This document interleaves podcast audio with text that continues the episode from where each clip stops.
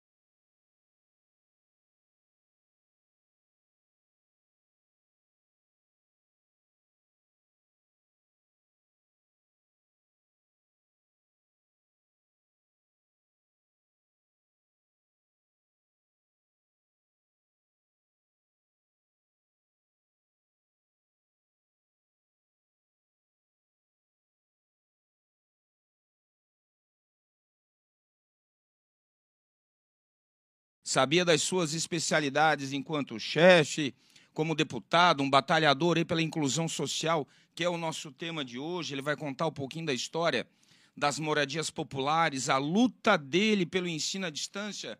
Você que está aqui conosco, boa noite, muito obrigado. Fez ensino à distância, conseguiu bolsa. Saiba que o Mário tem uma trajetória importantíssima aí e ele vai contar. Então, conversaremos hoje sobre as várias faces da democracia, naquilo que o Mário é especialista, é considerado uma referência, Emerson Teixeira, agradecendo aqui a presença no estúdio do William, nosso técnico aqui, efeitos especiais e espaciais, Mário Mariano, Mário Mar... É...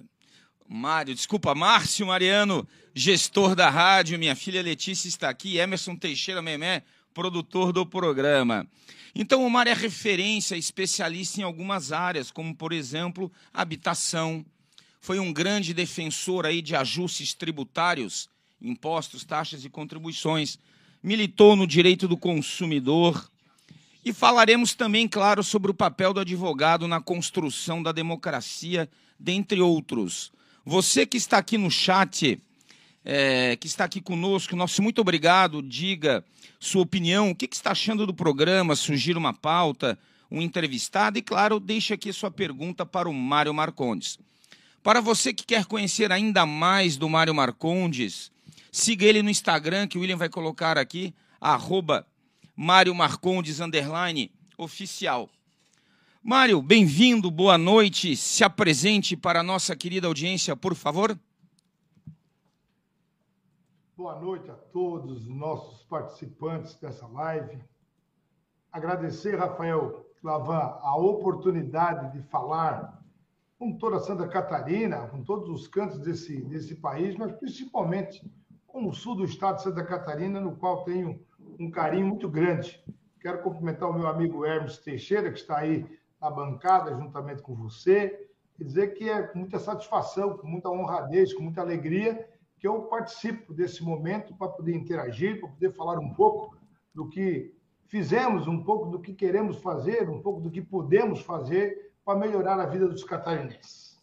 Com certeza, com certeza, Mário. Muito obrigado por ter aceitado uh, o convite. Nós conhecemos a sua agenda apertada, advogado, radialista, e encontrar uma brecha não é fácil, então agradecemos demais. Mário, você é de São João Batista, ali no Vale do Rio uh, Tijucas, e aos 14 anos veio para São José, do ladinho da minha terra mãe, da minha terra natal, Florianópolis. Conta um pouquinho dessa história, por que, que você saiu da terra natal sua, foi sozinho para a capital. Conta um pouquinho dessa trajetória, para que antes que nós entramos uh, efetivamente naquilo que você já ajudou a população, naquilo que você construiu, porque o nosso tema hoje é inclusão social como democracia. Uh, a maioria das pessoas acredita que democracia é só o sufrágio universal, que é o voto, e aí você vai contar também a sua trajetória de vitorioso dentro das urnas, mas a democracia é muito mais do que isso, é, uma das facetas é a inclusão. Conta um pouquinho como é que foi o Mário, é, nascido ali no Vale do Rio Tijucas, por que, que aos 14 você vai para São José, e aí eu já tenho uma reclamação, por que, que você foi torcer logo para o Figueirense?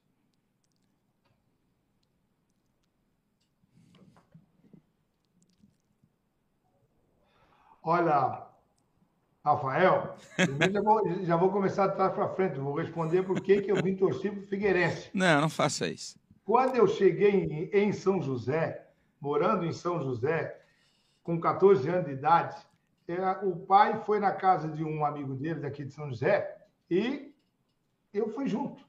E chegamos lá na casa do seu Nilton. O seu Nilton perguntou assim: ó, Mário, você é Figueirense ou Havaí? Eu disse, olha, não, não, não, não, não tenho time ainda. Então tá, então é o seguinte: quem mora fora da ilha é Figueirense.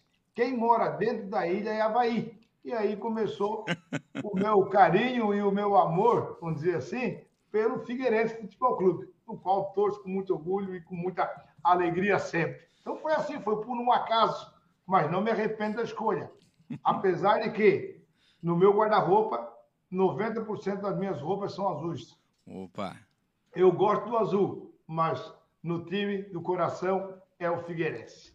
Perfeito. Mas, Rafael, posso dizer que a nossa vinda para São José, quando nós viemos morar em São José, veio eu, meu pai, minha mãe e meus dois irmãos. Um irmão meu já estudava aqui, já trabalhava aqui em Florianópolis, o outro meu irmão estava estudando num colégio é, no Colégio de Padres, em Castro, no Paraná. E a minha vinda, a vinda nossa, podemos dizer assim, da família nossa, para São José, ela se deu em função de que, aonde eu estava morando, numa localidade chamada Tigipió, lá não tinha segundo grau. E, e o meu pai foi uma pessoa que sempre privou muito pela nossa educação, apesar de uma pessoa que muito pouco sabe ler e escrever, a minha mãe também, muito pouco sabendo ler e escrever. Meu pai taxista, minha mãe costureira. E acabou ele sempre lutando por isso, que ele falou que era o melhor patrimônio, o maior patrimônio que ele poderia dar para mim e meus três irmãos. Por isso, nós viemos para São José para que eu pudesse ter um colégio, um acesso de colégio para estudar. E lá em Tigipió, no horário para vir estudar em São João Batista, no centro, não tinha ônibus. Então, não tinha condições para que eu pudesse estudar e continuar meus estudos. E meu pai privou por abrir mão de uma vida, por abrir mão da sua história, da sua residência, de tudo que tinha, dos seus amigos, para, posso dizer assim, me trazer para Florianópolis, a grande Florianópolis, para que eu pudesse estudar, no qual eu fiz o meu segundo grau no colégio, é, no Instituto Estadual de Educação, colégio público, onde eu estudei até a terceira série. Depois passei, na, passei no vestibular para a Faculdade de Direito, na Univale, antiga FEPEV, em Itajaí, onde eu fiz cinco anos de ônibus, para lá e para cá, para lá e para cá, e onde também, aos 17 anos, então, iniciei a minha carreira na Companhia de Habitação de Santa Catarina, na Coab, no qual entrei como estagiário, depois fui ser contínuo, fazer o trabalho de banco, e depois de quatro anos como estagiário, é, eu fui contratado e ali eu permaneci, então,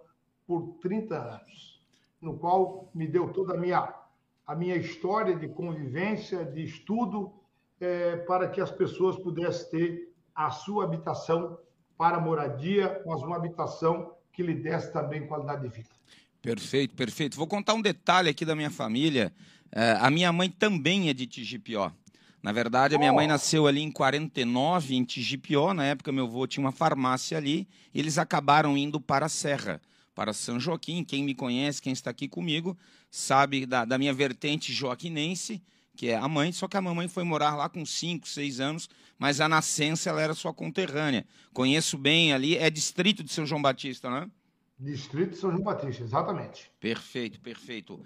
Mário, dentro dessa tua trajetória, então você entrou como uh, estagiário na Coab. Uh, Williams, consegue botar aqui uma imagenzinha na tela o que, que é a Coab? Mário, explica para nós, enquanto o nosso mágico aqui das telas, William. Uh... Ah, ok, ok. Coab, meus jovens, C-O-H-A-B. Companhia de Habitação do Estado de Santa Catarina. Você consegue resumir, Mário, para que a gente entenda o tema da pauta de hoje? Você que está acostumado, que está aqui conosco no Democracia em Dia, uh, muito obrigado por estar aqui. E hoje nós temos uma temática. Nós começamos com entes políticos, vereadores, prefeitos, nós estamos querendo abrir esse leque para mostrar as múltiplas facetas da democracia. E não encontramos para este momento nome melhor que o Mário Marcondes porque tem uma trajetória ampla. Leis para o ensino à distância, habitação, redução do Estado por meio de tributos. Mas uh, o que, que fez a Coab, como que ela surgiu, não sei se você tem essa informação, para que, que, uh, para que, que foi a criação da Coab, Mário? Olha, a Companhia de Habitação do Estado de Santa Catarina, a exemplo de tantas Coabs espalhadas Brasil afora, elas foram criadas como fomento para a habitação de baixa renda. É, se nós olharmos hoje as cidades, as maiores, os maiores distritos, as maiores cidades foram desenvolvidas em torno de um condomínio, de um conjunto habitacional montado pela Coab. Perfeito. Criciúma, Criciúma é um exemplo disso. Lá no Vila Zuleima, lá no, no Mina 4, enfim, todos, né, vários bairros, eu não vou e, e nos arredores, Uruçanga, é, Lauro Miller, se você olhar hoje, todos aqueles núcleos habitacionais que foram geridos, criados pela Coab, é, eles acabaram desenvolvendo as cidades e ali desenvolvendo os grandes centros. A Coab, quando foi criada, ela teve como objetivo único dar uma moradia adequada, financiar, né? Uma moradia adequada para as pessoas de baixa renda. Só que naquela oportunidade, desde a criação da Coab, ela foi é, é, o, o, fomento financeiro do Estado e da União era muito pequeno. Perfeito. Apesar de tudo isso, a Coab de Santa Catarina, especificamente, ela construiu 53 unidades, mil, mil unidades habitacionais no estado de Santa Catarina. Ou seja, ela contribuiu muito com o desenvolvimento da economia de Santa Catarina, mas principalmente com a qualidade de vida dos catarinenses no que diz respeito a sua moradia e uma moradia digna. Essa é a a verdade. Posteriormente, as coabs começaram a ser extintas. Por quê? Os governos estaduais não investiram em habitação. Por quê? Porque a habitação popular ela é cara, ela é tem um custo muito alto ao governo. E com isso, os estados começaram a diminuir muito os investimentos em habitação.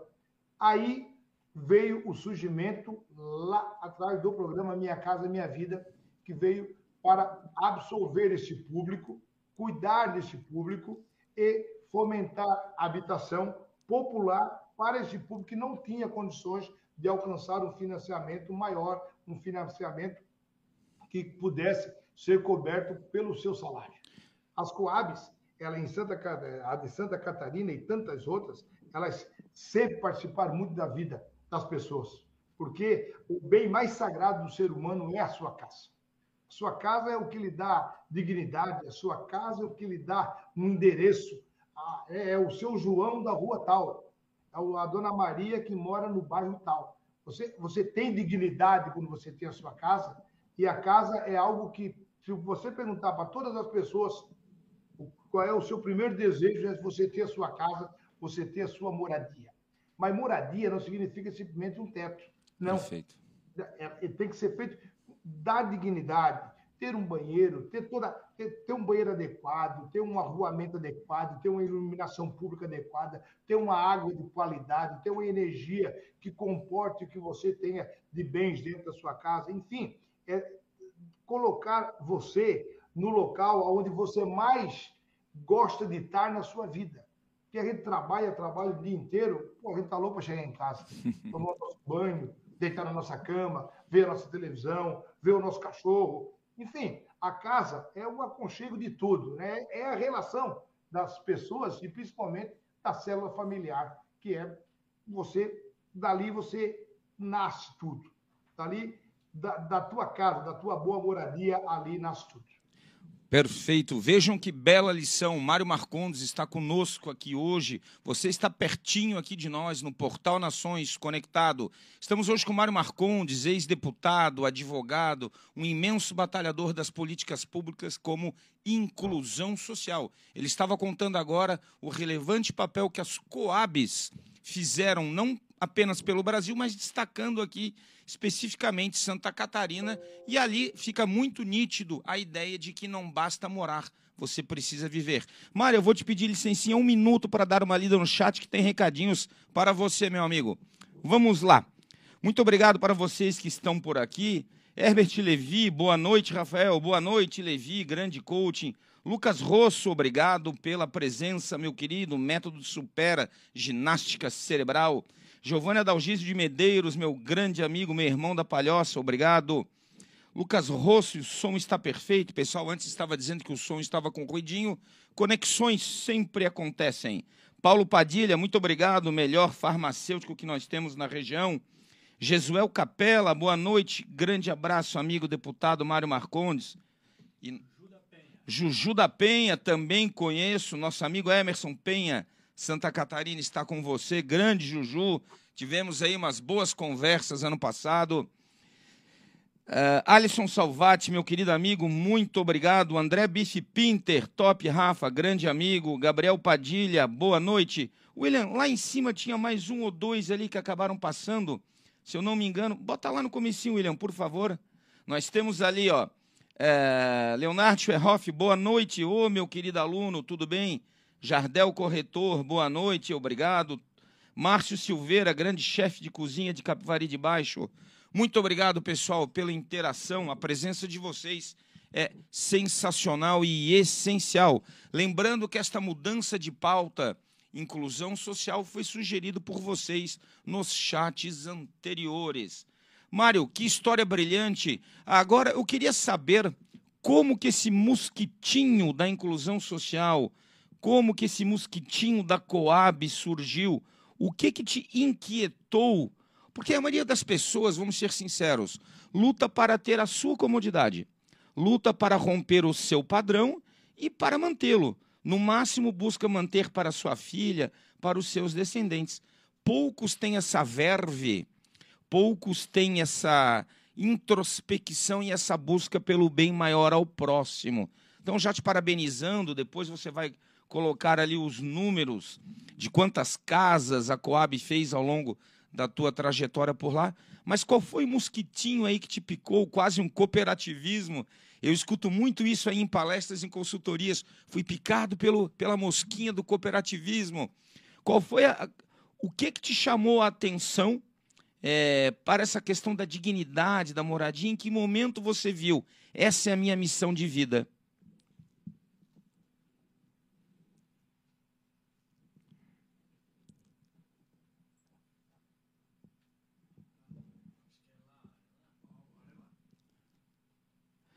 Mário, você está sem áudio. Oh, perdão, perdão. Eu, Acontece.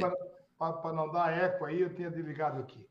Olha, Rafael e todos os nossos ouvintes, eu quero dizer que isso começou muito recente, tão logo eu acho que eu pisei dentro do, das instalações da Coab, quando eu ficava na parte da frente da Coab, numa mesinha, atendendo as pessoas que ali chegavam. A Coab, na época, ela fazia inscrições, as pessoas se inscreviam para ganhar uma casa, para ser contemplado uma casa. E muitas e muitas, milhares de pessoas tinham aquele papelzinho assim, o número da inscrição, eles iam lá para saber quando é que eles poderiam ser chamados. E aquilo realmente me, me, me tocava muito de uma pessoa, e chegavam pessoas de idade, chegavam jovens, chegavam pessoas de todas, de, de todas as idades mas principalmente os mais idosos, assim, uma pessoa que lá com seus 50, 60 anos ainda não tinha sua casa para morar, entendeu? Era um negócio que, que me tocava muito. E ali eu realmente eu, eu, eu, eu, desenvolvi, posso dizer, fiquei 30 anos, fiquei um terço da minha vida, posso ser, se eu, se eu chegar aos 90, né? Um terço da minha vida eu vivi dentro da Coab com essas pessoas. Mas ali também me chamava muita atenção a, a, a qualidade das construções que eram um tanto quanto precárias. E que muitas pessoas sofriam enchentes, é, alagamentos, é, problemas de, de, infraestrutura, de rachadura nos imóveis, é, o, o, tamanho das casas. Nós, nós tínhamos casa de 27 metros quadrados. Aquilo era Deus. muito pequeno para uma família viver lá dentro. Não tinha como. Então aquilo realmente me chocava e eu acabei depois de, de, um, de algum tempo, já fazendo, já cursando o curso de Direito, eu acabei, juntamente com outras pessoas, desenvolvendo uma ação judicial contra as companhias seguradoras para que indenizasse as pessoas pelos vícios construtivos dos imóveis.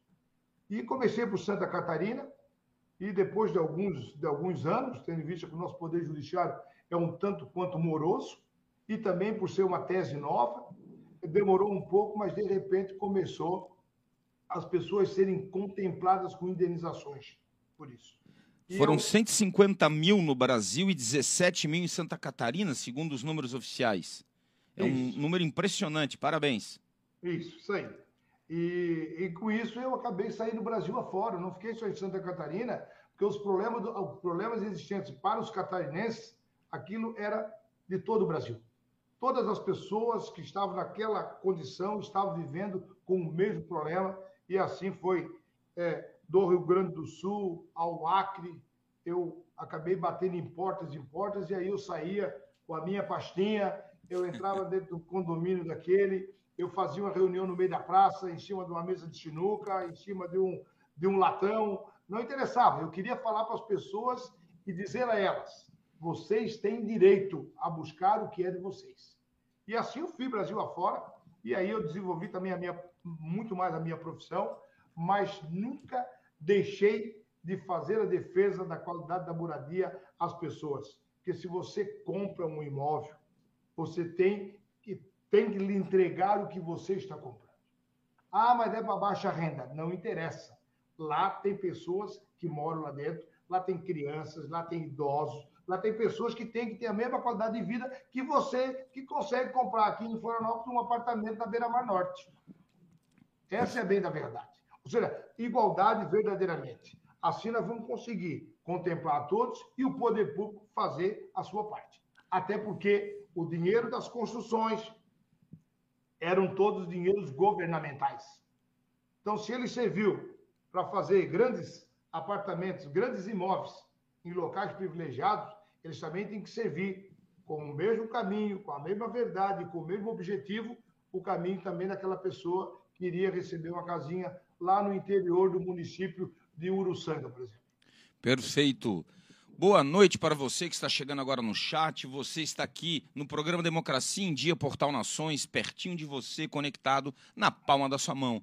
Hoje, dentro do Democracia em Dia, estamos colocando para você várias facetas da democracia, como, por exemplo, a inclusão social. Estamos aqui com Mário Marcondes, advogado, 30 anos na Coab, 29, 30 anos na Coab, Companhia de Habitação Santa Catarina.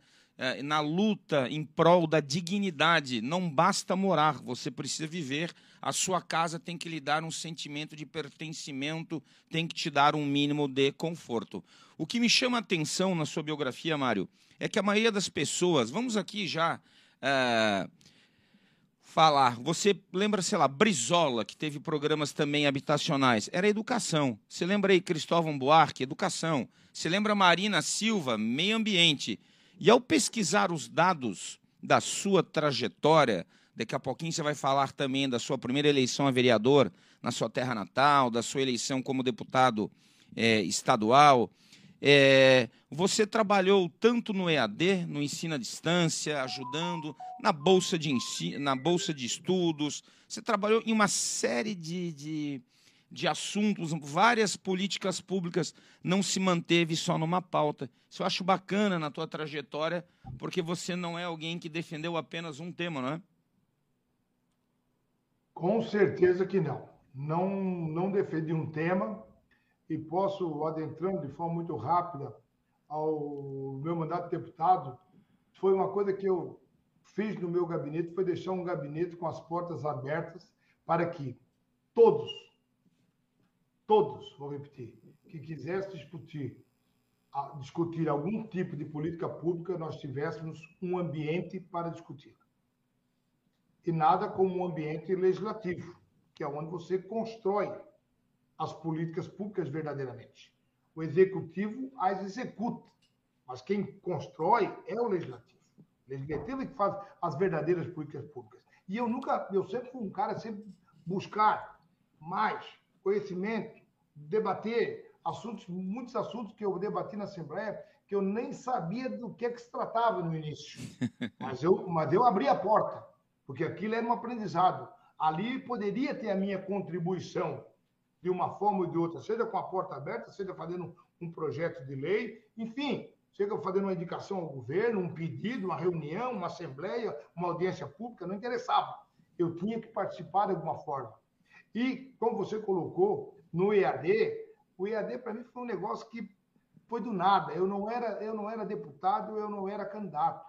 Um dia eu recebi a visita de uma pessoa de São Paulo, da Associação Brasileira de Alunos de Ensino à Distância, que ele é, descobriram que é, em Santa Catarina, a Constituição nossa, a Constituição estadual, ela dava direito a bolsas de estudo pelo chamado artigo 170. 70, perfeito. Só que aquelas bolsas de estudo, elas não eram contempladas aos alunos do ensino à distância, somente do presencial. Bom, porque aluno é aluno. Né? Se ensina à distância ou presencial, aluno é aluno. O próprio Estado discriminando. O próprio Estado fazendo a discriminação, exatamente isso, dentro da própria Constituição. Uhum. Com isso, eles pediram se eu não faria uma ação judicial para eles farei ação judicial. Quanto vai custar? Nós não temos dinheiro para pagar. Se não tem problema, vamos fazer. Desafio é desafio, sempre é bom. Perfeito. A minha alegria, aquela ação correu um ano, um ano e pouco, quase dois anos, e, e demorou, daí, e saiu uma liminar judicial determinando que o Estado de Santa Catarina implementasse no Plano Estadual de Educação o ensino à distância nas bolsas do artigo 170. Inclusive, você foi advogado da, da Associação Catarinense e quem foi. militou contigo isso foi o Luciano Formigueiro também, Luciano né? Luciano Formigueiro foi a pessoa que trouxe esse pessoal de São Paulo onde nós fizemos a ação, exatamente. Luciano Formigueiro, que hoje é secretário adjunto da Secretaria de Saúde aqui de, de, de Florianópolis, exercendo um brilhante trabalho pela sua competência, pela sua, sua capacidade de discernimento das coisas. Um cara espetacular, no qual eu tenho muita gratidão a ele. E, e, com isso a gente acabou levando, vencendo isso. Em seguida, eu tive o resultado das eleições, fui candidato e fui eleito. Ah, não deu outra, rapaz. Eu não era deputado, mas cadê uma de deputado? Ah, botei a liminar embaixo do braço e fui na Secretaria de Educação. Fui na Secretaria de Educação e disse o seguinte: olha, tem essa liminar aqui e nós precisamos implementar para o ano que vem. Não, o plano estadual de educação ainda foi fechado em julho. Não, pode reabrir, porque então eu vou, vou voltar na justiça e vou pedir uma multa diária. Rolo daqui, rolo daqui, ah, vai, não vai, vai, não vai, assumir como deputado. Eles mudaram o plano estadual naquele ano. Só naquele ano nós tivemos quase 11 mil alunos contemplados com as bolsas do artigo 170. Isso foi a partir de 2016, 17, não é? 2015. 2015. 2015. Assim que eu entrei na Assembleia, nós já conseguimos implementar. Só que daí eu, eu já não parei por aí, né? Eu já sou meio. Fui na Secretaria de Educação e disse para eles assim: escuta, não dá para nós fazer o ensino médio de forma EAD? Quanto nós vamos economizar para o Estado? Quanto a integração nós vamos dar a alunos que, que hoje não têm condições? A meu exemplo de que tive que sair lá de Tigipió para vir morar em São José para poder estudar, porque não tinha ônibus para que eu pudesse chegar no colégio e voltar do colégio. Quantos filhos de agricultores que trabalham até tarde da noite tal, que não têm condições de ir até um colégio para estudar? Ou quem sabe o EAD para o ensino médio, que já está um pouco mais avançado, não são as criancinhas, será que não, não podemos colocar isso, tentar implementar nas políticas de educação do Estado de Santa Catarina? Resposta: o senhor deputado, o senhor está louco, né?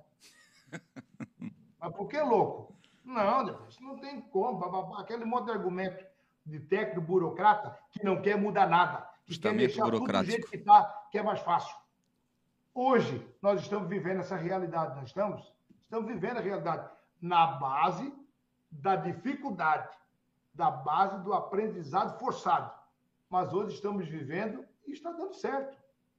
Porque é o seguinte, ah, o ensino à distância, ele é regulado pelo MEC, ele tem os professores e tem que ter a dedicação do aluno. Porque então, o mercado de trabalho aqui fora vai ser seletivo contigo, meu amigo. Com certeza, com se certeza. Tu não, se tu não te preparar, tu vai ser passado para trás. Acabou, vai vir outro, vai fazer melhor do que tu e pronto. É, a, a verdade é essa. E, e, e isso tudo, para encerrar sobre o EAD, queria dizer assim, ó, o que, que mais me alegrava quando eu andava por Santa Catarina, e ando por Santa Catarina até hoje, quando eu chegava e lá estava falando, colocando, quando era deputado, conversando com as pessoas, e alguém levantava lá do meio e, de, e dizia assim: ó, olha, se a minha filha conseguiu fazer a faculdade, foi graças ao senhor. Foi graças às bolsas de estudo que o senhor criou. Se eu consegui, depois de certa idade, entrar no mercado de trabalho, foi graças a uma faculdade que eu fiz com a bolsa de estudo que o senhor criou. Então, o resumo de tudo isso é o seguinte: o, a função legislativa, a função é, do voto, a função eletiva, para que, que ela serve na tua vida? Ela serve para, através de uma ação, você beneficiar, às vezes, milhares ou milhões de pessoas. As minhas caridades, as minhas, o meu jeito de ser, o meu jeito. Eu, eu faço no meu dia a dia, mas é muito pouco perto do que um legislador, do que de quem tem um mandato eletivo pode fazer. Então, isso sempre foi o que mais me despertou na política. Poder fazer o bem sem olhar a quem e depois você vê o resultado para a sociedade. Perfeito. Você está no portal Nações, Democracia em Dia. Hoje tendo a honra de entrevistar Mário Marcondes, advogado, ex-deputado estadual, que está aqui contando a sua história, narrando toda a sua belíssima trajetória com políticas públicas, com inclusão. E aqui, para todos os meus amigos, alunos, aqueles que me conhecem, que sabem que eu vivo 24 horas a administração, nós temos aqui o melhor exemplo da qualidade total. O empresário, Mário, o empreendedor, ele primeiro pensa que tem que ganhar para depois fazer algo. O que, nos, o que você nos contou foi o contrário você não era deputado, você era um funcionário da Coab, se sentiu tocado por aquilo, que é a origem da palavra serviço público, vem de servir, e aí foi lá e, como efeito, como consequência das suas ações, você foi lá e se sagrou vencedor nas urnas. Geralmente se pensa o contrário. Eu primeiro vou me eleger para fazer algo. E você fez o contrário, parabéns. Você fez algo e teve como consequência uh, a eleição, o resultado. E, e, o mais bacana disso, você que está aqui nos acompanhando, coloca aqui no chat, você fez ensino à distância? Você teve acesso à bolsa para o ensino à distância depois de 2015? É este que está falando conosco hoje, claro que junto com o apoio de outros colegas parlamentares, bancada, claro, não é um trabalho de uma pessoa só, mas é esta pessoa que está aqui, Mário Marcondes, é, radialista, um comunicador, não é? Uh, hoje não se define alguém por radialista, é um comunicador, apesar de que o teu berço ali é na rádio, mas foi Mário Marcondes, comunicador, hoje chefe de cozinha, músico, mas essencialmente um advogado, um inconformado. Coloca aqui, se você fez ensino à distância, graças a ele. E, claro, ali aos seus pares. Mário, o que me chamou atenção também é, foi que, vamos para o popular, você encampou várias frentes. Para não dizer comprou várias brigas, você encampou várias frentes. Aquela PEC da autonomia também foi ali uma grande luta que você fez. É, conta um pouquinho o que foi a PEC da autonomia para o nosso público.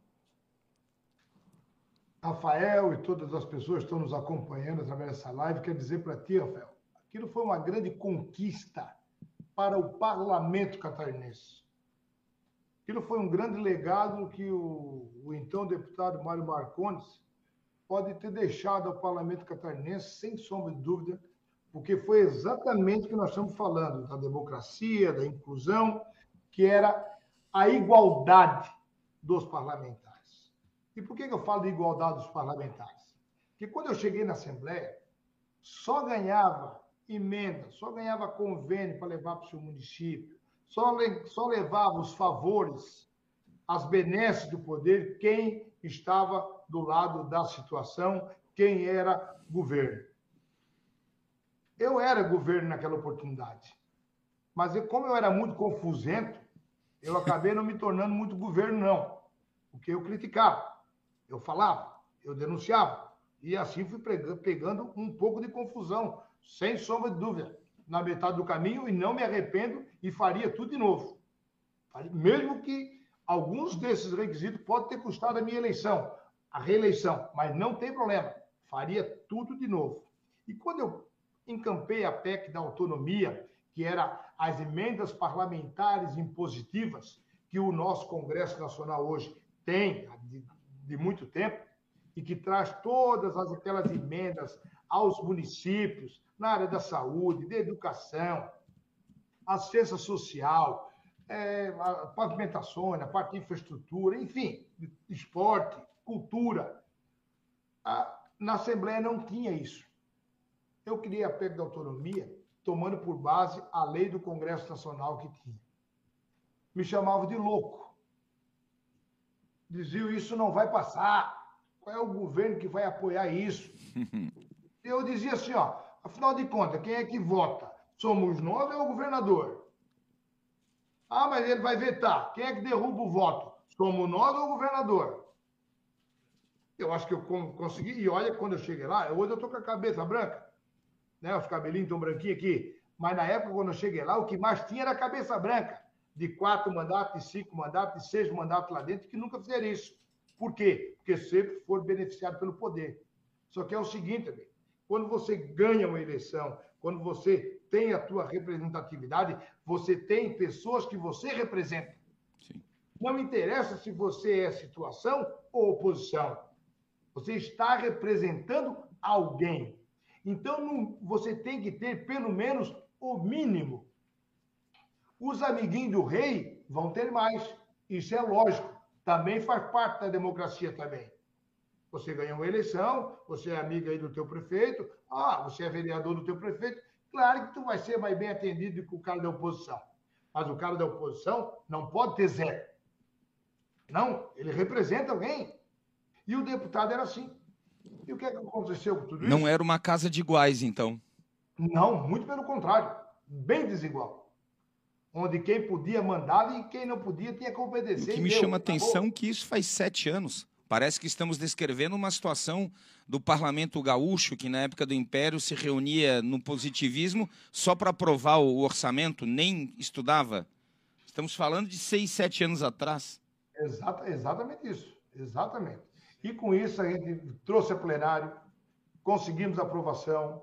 O então governador Raimundo Colombo, que, o Colombo, que duvidava, inclusive, da minha pessoa, que eu, não da minha pessoa, da função ali do, sim, como sim. deputado, de que eu iria conseguir fazer aquilo passar em plenário. E ele um dia me desafiou, dizendo o seguinte: deputado, se o senhor conseguir passar na Assembleia, eu vou sancionar essa lei. é mesmo? Me Olha, provocou. Muito, fico muito, feliz. E eu consegui passar. Que bacana. Consegui. E Passou. Bo... Ah, não deu outra, né, meu amigo? Mas não deu nem tempo de fazer ali os cadastros ali para mandar para o governo. Eu estava pegando aquele papel, botando embaixo do braço e fui para casa do governador. Boa, boa. Governador, aprovei para já conseguir implementar para o ano seguinte. Perfeito. E assim ele conseguiu. E hoje, posso dizer que se os parlamentares de Santa Catarina têm emendas positivas, impositivas, o que quer dizer isso? O governo não tem que querer. Nós vamos é botar direito. no orçamento ele vai pagar, ponto.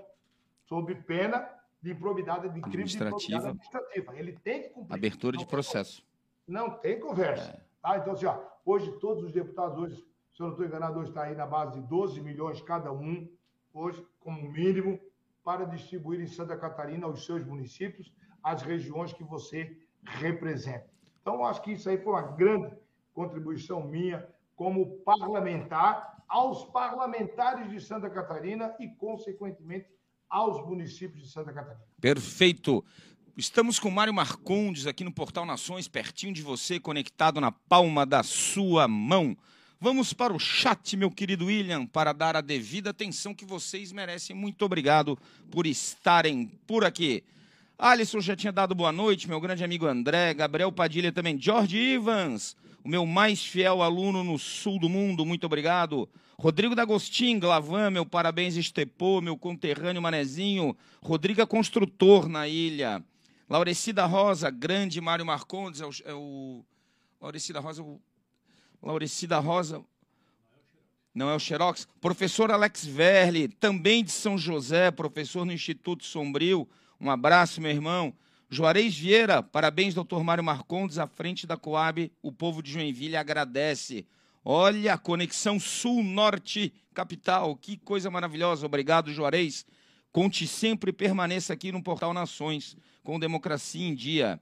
Rodrigo D'Agostin, terror novamente, parabéns pela iniciativa que hoje é uma obrigação construir sonhos. William, mantenha o chat aqui. O mais impressionante é que o Mário Marcondes tem alguns dos seus projetos, algumas das suas leis, e continua no anonimato. Você que está aqui conosco teve bolsa para o EAD depois de 2015, graças a ele. Você que hoje está na Assembleia Legislativa, deputado, tem direito às emendas. Temos aqui mais uma obra, mais uma consequência da indignação no sentido positivo do Mário Marcondes. Claro que teriam muitas outras leis para mostrar, mas vamos chegar lá. A SCK, Academia de Karatê, boa noite, muito boa noite, um prazer ter vocês aqui, voltem sempre. Jairão do Karatê, Jorge Ivans Oliveira, na pandemia todos fizemos ensino à distância, olha que maravilha! Inclusive, um grande amigo de infância do meu irmão, amigo de juventude, trabalhei com ele, Bernardo Knaben, hoje ele é presidente da BPOLOS, Associação Brasileira de Polos de Ensino à Distância. Edilce Car Carlosso Paiva, boa noite, querido amigo. Ô, oh, minha querida mamãe emprestada, muito obrigado, Edilce, por você estar aqui. É, o que nós estávamos falando também, ô Mário, sobre a questão do prédio, toda a questão da Coab, o Memé, semana passada, falou que política também é você unir várias pontas. Você fez uma parte maravilhosa, dando respeito, inclusão, dignidade, com uma moradia digna mas outros deputados também, porque precisa chegar também energia elétrica, água, né? A, a ideia é que um só deputado não pode fazer tudo. Que bom se tivéssemos mais deputados abnegados, destemidos e que, gostaria, e que gostassem de enfrentar desafios. Uma outra questão para você que está aqui, muito obrigado pela presença, continue interagindo conosco. É, por mais que você tenha aí não comprado briga, comprado briga é uma palavra que a gente brinca aqui para dar uma animada, mas por mais que você tenha mexido em privilégios e desafiado o status quo, mesmo assim você foi quarto secretário, chegou a, a segundo vice-presidente. O que mostra que, poxa, o Mário pode até nos desafiar, mas que ele é competente, ele sabe o que fazer, sabe. Até pelo teu know-how de advogado, você sabia o que estava fazendo. Com certeza. Isso eu podia ser muito, muito polêmico na Assembleia, e fui polêmico. Nunca fui de assinar ata sem ler. Nunca fui de assinar ata sem participar da, da reunião da Assembleia. Isso não. Seria estranho ah, para um advogado, né? É, não, mas olha, não sei, sabe? Tem, tem tantos que fazem isso e faziam isso e eu não admitia, eu era muito chato, eu fazia constar minhas oposições na ata, eles tinham que mudar a ata, não, pode mudar, que eu não falei isso aqui. Não, não tinha, eu acho que tinha que ser assim, tem que ser assim, eu acho que as coisas têm que ser verdadeiras. E com isso, eu, eu, não, eu não digo que eu comprei briga, eu levantei a bandeira de ser correto com o Estado, de ser correto com o poder público de fazer com que o dinheiro público seja bem aproveitado. Então, eu, quando vinha algum tipo de barbárie, de rasgo do dinheiro público, cara, eu ficava muito indignado, porque eu sabia de tantas pessoas que precisavam do poder público e não eram atendidas Sim. sempre pelo argumento que falta dinheiro. Então, se falta dinheiro no, no, seu bolso, se falta dinheiro, você não pode rasgar o que tu tem no teu bolso. Perfeito. A verdade é essa. É. E e, e, o que você mais convive e vive dentro do poder público é com as barbáries do desgaste, do, da falta de zelo com o dinheiro público. Lembrando que o que você é. está falando não significa necessariamente um desvio de conduta ou de ética, às vezes ineficiência. Ineficiência, também, também ineficiência, sim, claro, com certeza. Porque se, se, se hoje eu saio, ó, eu dentro do meu gabinete, eu nunca admiti que saísse dentro do meu gabinete, seja para almoçar, que não tivesse ninguém, que a luz não tivesse apagada. Eu faço isso no meu escritório, faço isso na minha Perfeito. casa. Por que, que lá na Assembleia não tinha que fazer? Eu saio do meu escritório, daqui a pouco vou sair daqui, desligo tudo, apago as luzes, tal, desligo o computador e vou para minha casa. Por que, que na Assembleia? Não, pode deixar tudo isso mesmo. Pode deixar tudo aberto. Não, não, não, não, não. Nós temos que cuidar da coisa pública como se fosse nossa. Até porque aquilo faz parte também do nosso patrimônio. É um patrimônio público. Ele é de todos, ele é geral e não é do mandatário. E com isso, eu tive dois momentos muito polêmicos, mas infelizmente muito solitário, muito sozinho dentro da Assembleia, que foi a denúncia minha ao Ministério Público da farra do helicóptero, Perfeito. onde a Assembleia tinha um helicóptero locado para fazer turismo, para fazer passeio, para fazer campanha para sair da Assembleia, você sabe onde é que é? Da Assembleia não, da Beira-Mar, ir até no aeroporto para não pegar filho, o cara ia de, de, de helicóptero. Para pegar o helicóptero e levar você na sua casa. Não, daí não, daí é brincadeira. Aonde hoje a gente vê que morre pessoas por falta de um helicóptero para salvar. Porque o Corpo de Bombeiros de Santa Catarina tem dois helicópteros locados. Sim, sim, sim. Então tá errada a coisa. Mas como? Se você não tem para a população, como é que você vai ter só para você? Perfeito. E denunciei, e não era pouco. Aquilo ali custava para Santa Catarina mais de milhão por ano. Aquilo era dinheiro dos catarinenses. Denunciei, mandei ao Ministério Público, investigação, e fiz a minha parte. Pelo menos eu denunciei, eu fiz, se e consegui parar, porque eles cortaram o convênio. Era um convênio da Assembleia com a Casa Civil do Estado de Santa Catarina e esse helicóptero ficava à disposição da Assembleia. O que, que é isso? Cada deputado já tem carro, tem motorista, tem carro condicionado, tem gasolina, tem diária, tem telefone. Um helicóptero. Não, daí não, né? Aí é demais. Não, tenho... não, não, não, daí não. Daí não, não, não é por aí a coisa. E a outra situação, muito polêmica, além de outras encrencas minhas, com controle de ponto, com, com, e aí vai indo, né, com, com locação de carro. E a deputada na Assembleia, tinha deputado da Assembleia que tinha um carro para a disposição dele e ele recebia ajuda para a compra de veículos na conta dele. Um dia eu contei, fui contar os carros da Assembleia, que tinham um, um contrato de locação de veículos. Nós tínhamos praticamente 80 veículos na, na, alocados na Assembleia, para os serviços gerais também, e para os deputados, que são 40. E, ao mesmo tempo, é, quase 20 deputados recebia o dinheiro para compra de carro na sua conta. Mas o que, que é isso? Esses carros estão aonde? Ou nós estamos pagando carro parado, ou tem deputado com dois carros. Perfeito. Um recebendo na conta, e não era pouco, era quase 7 mil reais por mês, por mês, e mais o carro da Assembleia com combustível. E quando eu denunciei, e tinha gente na mesa diretora da Assembleia com esse Meu benefício. Deus. Com esse benefício. E eu não me calava. Eu olhava, na, olhava no olho do fulano e dizia: Tu és um deles. Entendeu? Tu és um deles. Então fiz isso e não me arrependo. E a briga mais, acho que a domérica, vamos dizer assim, que eu tive em Santa Catarina, foi sobre o absurdo, o assalto, se não foi a mão armada, mas eles estavam muito bem armados. Foi a compra do prédio sim, sim, sim. administrativo da Assembleia por 83 milhões de reais. Um prédio que dois anos antes tinha sido avaliado por 32 milhões de reais. Lembro bem. Aquilo foi um roubo aos catarinenses. Aquilo foi algo inadmissível. Mas, para minha tristeza, eu fui o único parlamentar que levantei a bandeira, o único parlamentar que entrou com ação judicial contra outro parlamentar. Eu entrei com ação judicial contra o então presidente Silvio Dreff, que hoje está lá dentro da Assembleia de novo, contra o governo do Estado de Santa Catarina e contra o cara da consultora, o Toninho Ramos. Fiz isso, fui bater na porta do meu gabinete para me, calar, que eles me davam 3 milhões de reais naquela oportunidade que eu garantia a minha eleição. A minha resposta foi emblemática. Prefiro perder do que pegar dinheiro sujo.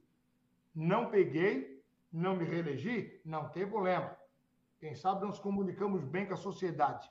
Mas a nossa parte, mesmo que muitas vezes, quem sabe, silenciosa e abafada pela imprensa, porque essa imprensa de Santa Catarina, naquela oportunidade, tem me dado 10% do que deram para os respiradores do carro Moisés, é eu duvido que nós não tínhamos anulado aquela roubalheira.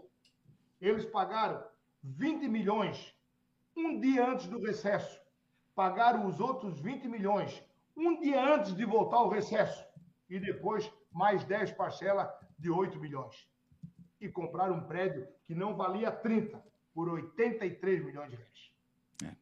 Essa realmente foi uma situação é, bastante é, polêmica. Você está aqui no Portal Nações, pertinho de você, conectado. Hoje estamos tendo aí a maravilhosa satisfação de conhecer um pouquinho mais a história de Mário Marcondes. Nós já vamos entrar aqui no lado pessoal de você para que te conheçam, mas fazendo um breve resumo aqui. Fez EAD depois de 2015 com bolsa? Estamos falando aqui com quem capitaneou todo este movimento, quem ali ajudou a fazer a inclusão de várias pessoas por meio de uma habitação mais digna da Coab, Mário Marcondes também. Só para fazer aqui um pequeno fechamento, Mário, antes da gente ir para algumas perguntas pessoais, é, eu lembro do teu primeiro projeto, quando você aprovou lá o Dia do Líder Comunitário. E eu estava vendo aqui que você é, fez vários projetos aqui para entidades beneficentes, comunitárias, grupos culturais, clubes esportivos. Então aí nós temos uma imensa, é, uma imensa gama de instituições dentro do Estado que tiveram impacto é, positivo, claro, das ações do Mário Marcondes. Muito obrigado para todo mundo que está aqui no chat, pela interação. Vejam que riqueza, que maravilha hoje conhecer alguém que talvez para você seja um anônimo, mas que tanto contribuiu e ser um anônimo e continuar fazendo bem dá o dobro do valor, não é?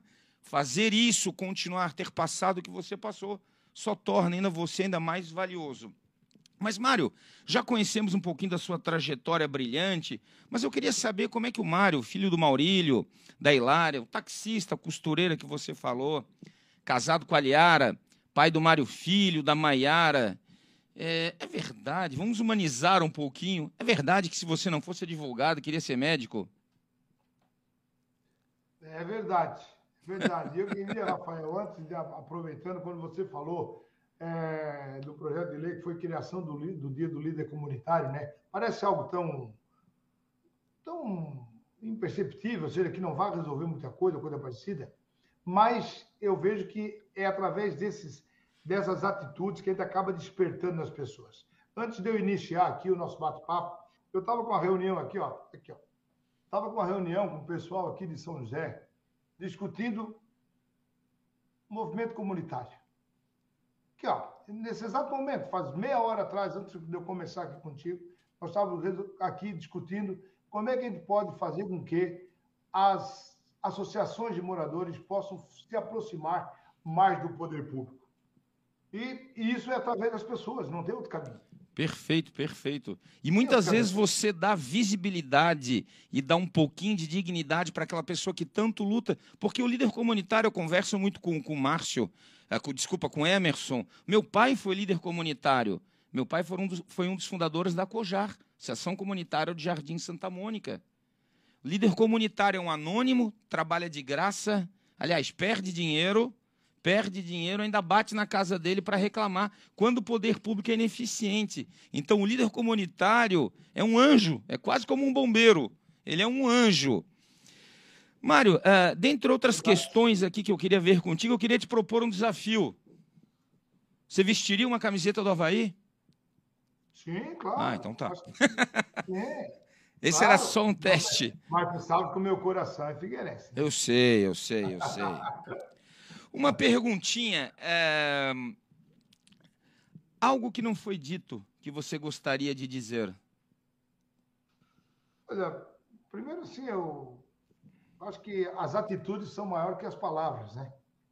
Quando você faz gestos, quando você demonstra para as pessoas que você tem, está sempre aberto a ajudar, acho que isso, isso é o melhor. Isso, para mim, pelo menos, me lava a alma. Eu eu, eu adorava ir para fazer reunião, por exemplo, sair daqui de Santa Catarina, lá no Piauí, lá no interior do Piauí, para fazer uma reunião com pessoas comunitárias ali, pessoas, moradores de, de conjuntos habitacionais, e eu me alegrava muito quando eu chegava de terno, de gravata, sempre advogado, e eu sempre fiz questão de fazer isso, porque quando eu cumprimentava aquelas pessoas, eu abraçava aquelas pessoas. Então as pessoas se sentiam, pô, o doutor está aqui, olha só, o terno de gravata, o sapato bonito, e ele me abraça como se eu fosse um, um igual a ele. Perfeito. E isso foi o que eu sempre busquei na minha vida, para que a gente pudesse trazer as pessoas para perto de você, é tratá-las igualmente como você gostaria de ser tratado. Inclusão. Inclusão. Nosso Inclusão tema de hoje. Total. Chega trazer para perto de si, dar atenção, eu sempre falo e repito dentro do meu escritório: responda às pessoas, atenda as pessoas, dê retorno para as pessoas. Às vezes pode ser, oh, ok, não, não, está tudo certo, seu processo está normal. Pronto. Aquilo já ajudou aquela pessoa. Quem sabe até uma noite de sono que ela tinha perdido, essa noite ela vai dormir bem. Eu vejo isso muito hoje na rádio. Quantas coisas que a gente faz na rádio sem saber a quem está fazendo. Isso é muito legal. A gente faz aqui o nosso canal popular aqui, aberto, aberto aí como o teu programa, Rafael, de abrir para as pessoas poder interagir, entrar no chat, fazer a sua pergunta, fazer a sua crítica, o seu questionamento. Quantas críticas nós recebemos na rádio? Legal isso, porque quando você tem é, pensamentos diversos, certamente que você vai crescer nesse, nesse debate. Perfeitamente. Não tem dúvida. Você vai aprender mais, você vai, quem sabe, até reconhecer que você não está no caminho correto. Enfim, acho que você tratar bem o ser humano, tratar bem as pessoas como você gostaria de ser tratado, com respeito, com educação, com, com atenção às pessoas, mas que isso aí é o melhor que você faz na sua vida. Tá? Eu, eu não consigo chegar no meu prédio aqui, hoje, entrando, sem cumprimentar um por um daquelas pessoas que estão ali varrendo, limpando, a outra pessoa ali catando lixo, ali o porteiro, não interessa, todos nós temos a nossa importância dentro da sua função. E por isso que eu sempre falei para as pessoas, independentemente de qual função você exerça, faça o melhor, dê tudo de si na, no que tu está exercendo. Perfeito. Isso é o melhor caminho para você ser uma pessoa, pelo menos do bem. Né? A gente não é perfeito, a gente tem as nossas falhas, a gente tem os nossos erros, mas tratar bem as pessoas não custa nada. Atender bem e atender mal, para mim, é o mesmo tempo. Se é que atender mal, não demora mais. Com certeza.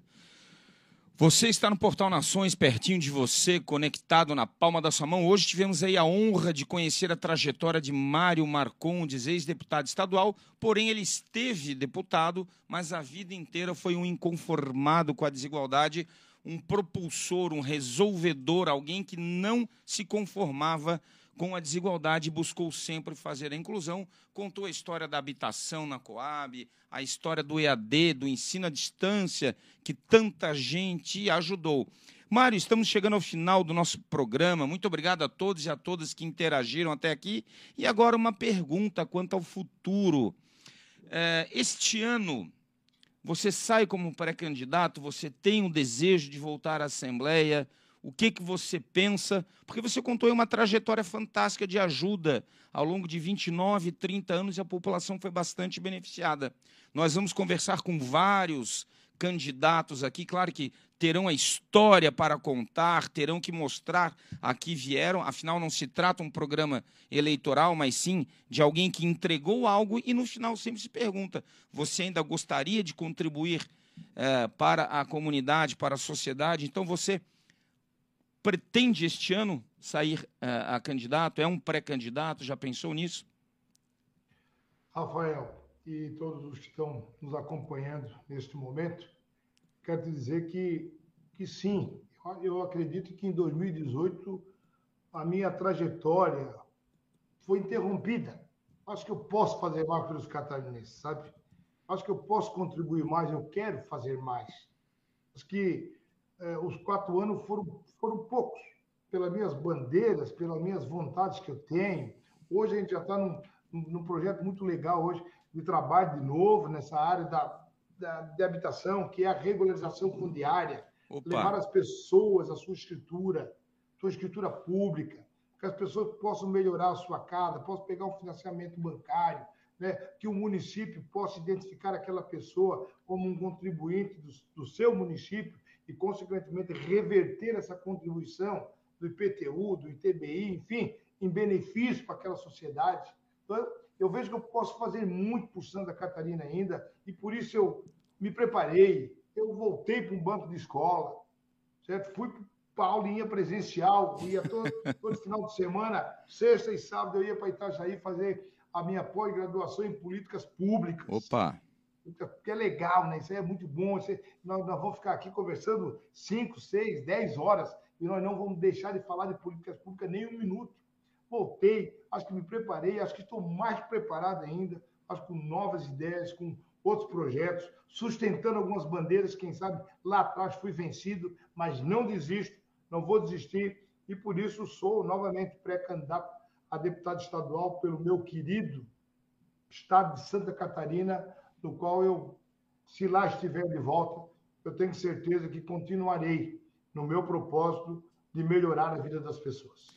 Muito obrigado, Mário. A população agradece a você por tantas leis, tantos projetos e também tantas benesses uh, que as suas ações, lembrando em conjunto, nenhum deputado aprova nada sozinho, mas parabéns pelas tuas pautas, pelas tuas ideias, pela condução e pelos resultados que você proporcionou. Desde já, conte sempre com o Portal Nações, com Democracia em Dia, comigo, com o Emerson Teixeira, para que Uh, possamos também ajudar, não você, mas claro, você ao ajudar o Estado de Santa Catarina. Precisamos de mais políticas, precisamos pensar cada vez melhor o Estado. Foi uma honra poder bater esse, bate, uh, bater esse papo contigo. Muito obrigado, acima de tudo, pelo teu tempo. Um obrigado, saúde para a família. Ô, Rafael, eu que agradeço, agradeço, agradeço a oportunidade de estar aqui no Portal Nações, no programa Democracia em Dia. É, é muito bom esse, essa comunicação com a sociedade. A sociedade tem um canal aberto e poder ouvir as pessoas. Eu acho que esse ano é um ano de suma importância para que você faça a boa escolha do seu voto, que você busque conhecer a pessoa que vai te representar. Não adianta depois de votar você ficar reclamando que todos os políticos são iguais, porque político nenhum trabalha, porque ninguém faz nada. Se você sequer o acompanha no seu trabalho, se você sequer sugere a ele que faça projeto de lei que possa melhorar a vida das pessoas, enfim, você também é tão responsável como aquele irresponsável que se candidata e se elege. Nós temos que fazer a nossa parte também. Se nós não fizermos a nossa parte, é desse jeito que nós vamos ter esse país. Vamos olhar em quem votar, vamos fazer as boas escolhas para que a gente possa ter um Brasil mais inclusivo, um Brasil muito mais social. Mário, muito obrigado, uma boa noite. Conte sempre conosco. Uma boa noite para você. Muito obrigado, boa noite a todos, um grande abraço. Obrigado. E a você que esteve aqui conosco no Portal Nações Democracia em Dia, muito obrigado, espero que tenha gostado. Comente o que, que você achou, sugira uma pauta, um entrevistado, diga o que, que você quer ouvir nos próximos programas. Lembrando, claro, que a pauta de hoje foi sugestão de vocês, políticas públicas e inclusão. Até semana que vem. Obrigado, boa noite.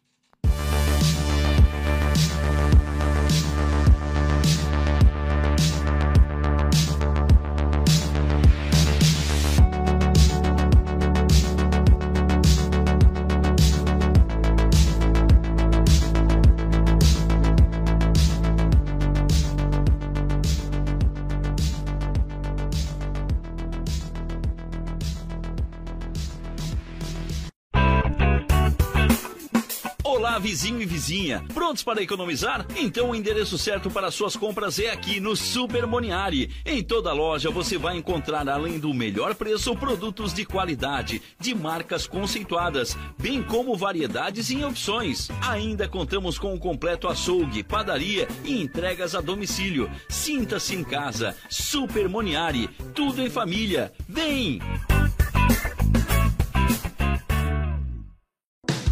Chegou a hora de você estudar em uma grande universidade e construir o seu futuro.